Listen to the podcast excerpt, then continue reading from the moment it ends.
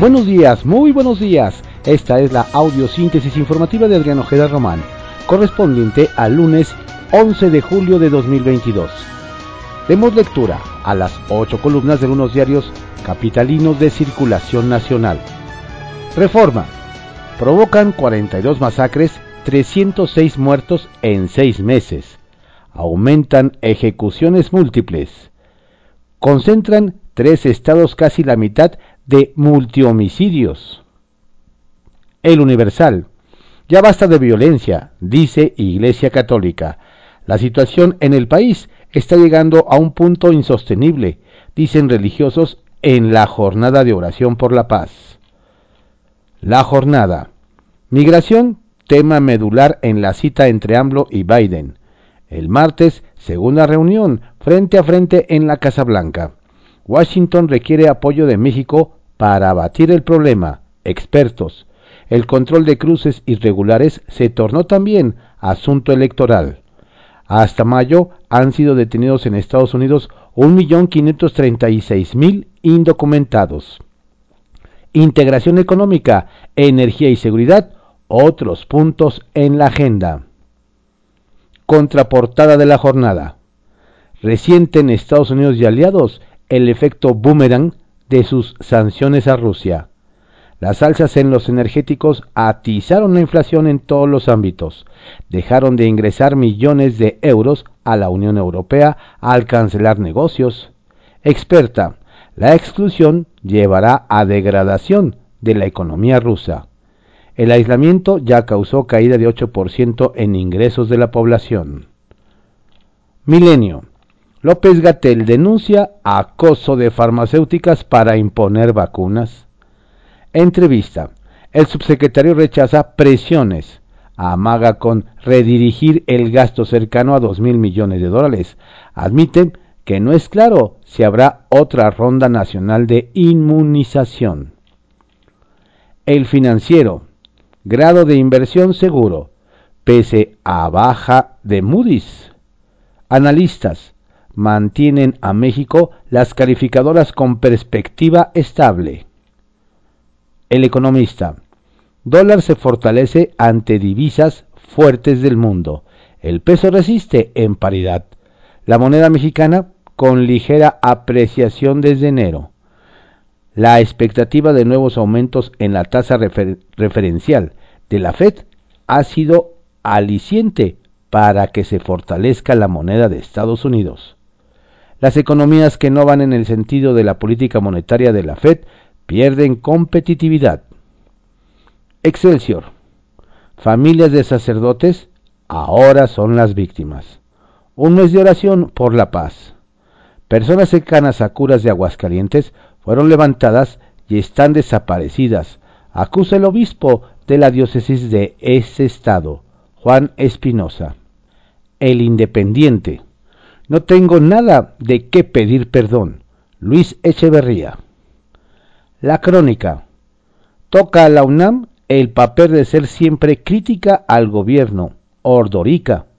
El director general de Evaluación Institucional de la universidad afirma que la universidad cumple los criterios de rendir cuentas y de transparencia. El Sol de México. Advierte la Iglesia. El país está enfermo jornada de oración por la paz. En distintos estados se llevaron a cabo actos religiosos para pedir por el fin de la violencia. La prensa. Todos ponen.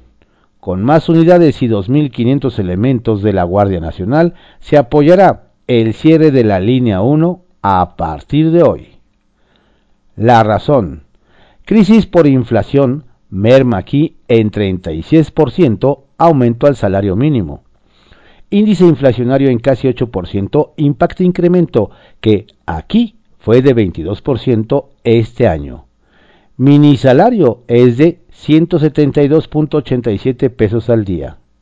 Poder adquisitivo se reduce comparado con el cierre de 2021. Diputados ven preocupante la situación económica del país.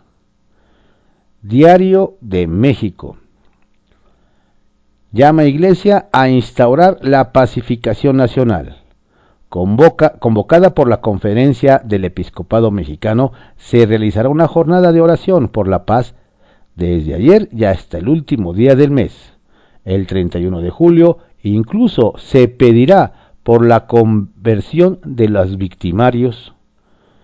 En su editorial Desde la Fe, la institución religiosa exhorta a las autoridades a frenar la violencia que se registra en todo el país y en la cual hasta sus sacerdotes también han sido ultimados. Diario contra réplica. Pide Iglesia diálogo en estrategia para la paz. Reporte Índigo. La ruta guinda por el Edomex. Adelantándose a la oposición, conformada por el PAN, PRI y PRD, el partido en el poder arrancó el fin de semana el proceso interno para elegir al candidato que competirá por la gobernatura del Estado de México en 2023 un proceso electoral clave rumbo a los comicios de 2024 y que se prevé será muy cerrado. El Heraldo de México, Claudia Sheinbaum, atender a los jóvenes, prioridad.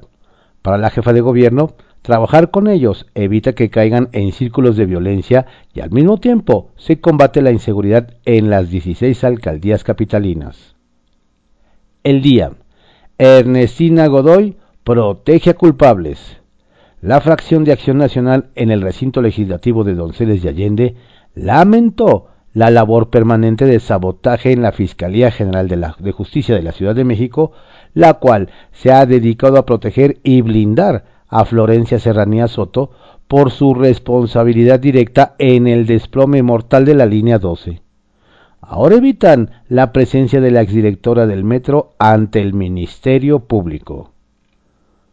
Publimetro. Gobierno de Campeche solicitó revisar a Alito.